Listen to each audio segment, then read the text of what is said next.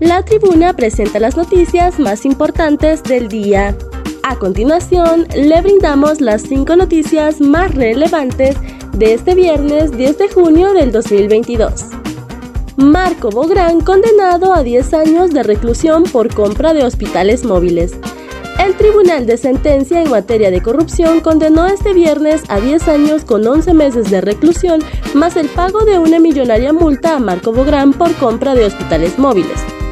Por unanimidad de votos, el Tribunal de Sentencia con competencia nacional en materia de corrupción condenó a Bográn Corrales por la comisión a título de autor de fraude agravado a más de 10 años de prisión más una multa por la cantidad igual al valor de lo defraudado, que asciende a 1.475 millones 921.298 lempiras con 82 centavos. Asimismo, el tribunal condenó al exgerente administrativo de Inves H, Alex Alberto Moraes Girón, por la comisión a título de autor del delito continuado de violación de los deberes de funcionarios, agravada a la pena concreta de nueve años, cuatro meses y 15 días de inhabilitación especial para optar u ostentar empleo o cargo público. Los jueces también declararon responsabilidad civil contra Moraes Girón y Bográn Corrales sobre el importe que pudieran acreditar ante autoridad competente respecto a la reparación de los gastos ocasionados y de la compensación e indemnización de los daños perjuicios causados por el delito por el que es condenado. Moraes se le dictaron medidas cautelares distintas a la prisión preventiva, consistente en la presentación cada 30 días ante la Secretaría de este Tribunal de Sentencia y la prohibición de salir del país.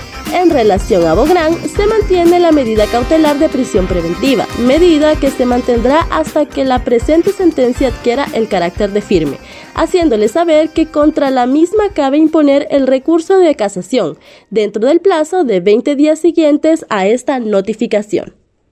ONU ratifica pleno respaldo para que se instale la Sisi en Honduras. El canciller de la República, Eduardo Enrique Reina, se reunió este viernes con Antonio Guterres, secretario general de la Organización de las Naciones Unidas. En dicha reunión se ratificó su compromiso y la voluntad plena de este organismo para implementar la Comisión Internacional contra la Corrupción y la Impunidad en Honduras, CICI, en el menor tiempo posible. Su instalación será una realidad para nuestro país. Estados Unidos lanza gran operación para desmantelar redes de migrantes en Américas. Estados Unidos reveló este viernes que ha lanzado una operación encubierta sin precedentes para desmantelar redes de tráfico de personas en toda Latinoamérica y contener así la migración irregular que se dirige hacia la frontera sur estadounidense en Casa Blanca hizo el anuncio como parte de la Declaración de Los Ángeles sobre Migración y Protección que se firmará este viernes en la ciudad de California con la presencia del presidente estadounidense Joe Biden en la última jornada de la Cuarta Cumbre de las Américas.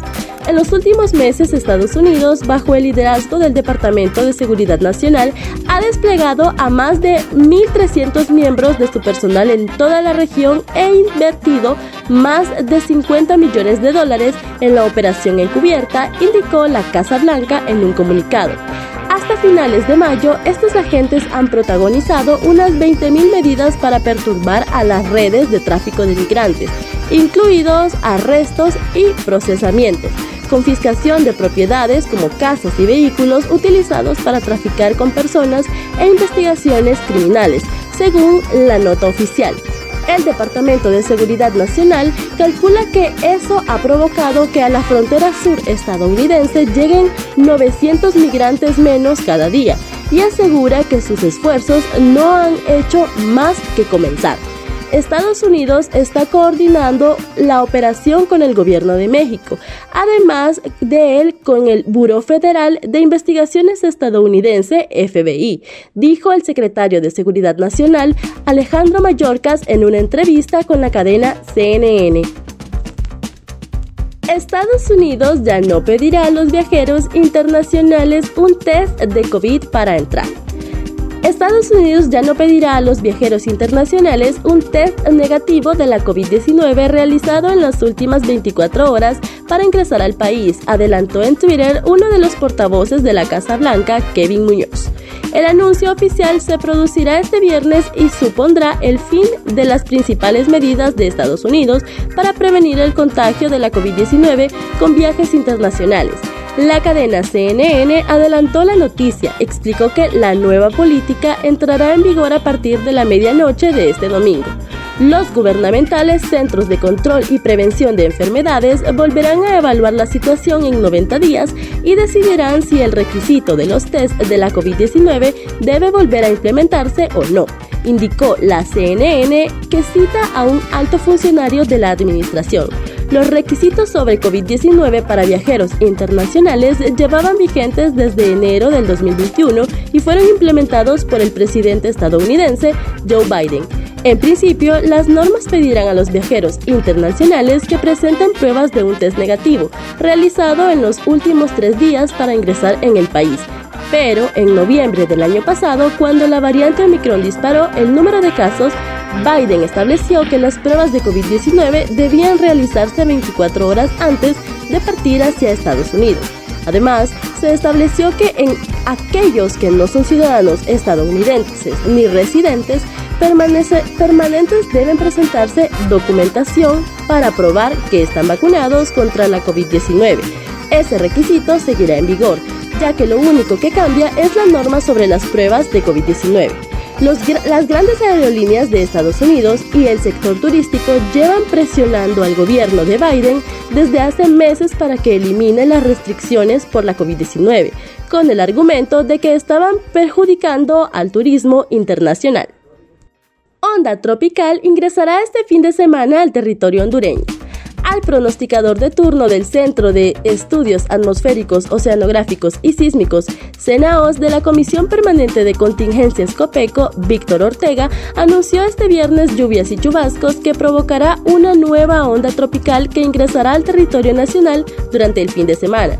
Según Ortega, este día es, es de baja probabilidad de lluvias, lo que dará un respiro a los suelos ya saturados por la cantidad de agua que han recibido en los últimos días. Los mayores acumulados de lluvias se presentarán en horas de la tarde y de la noche del sábado y del domingo en las regiones oriente, sur, centro y occidente. Son las que concentrarán la mayor probabilidad de lluvia. Aclaró que no quiere decir que no lloverá en la zona norte, pero en las zonas en mención son las que más acumularán los residuos de las lluvias. Al mismo tiempo pide a la población a mantenerse alerta e informada, ya que con pocas precipitaciones en el inicio de la temporada lluviosa se han registrado inundaciones en diferentes zonas del país. Estas fueron las cinco noticias más importantes del día. Para conocer más detalles, ingrese a nuestra página web y síganos en redes sociales. Muchas gracias por su atención y feliz fin de semana le desea el equipo de Diario La Tribuna.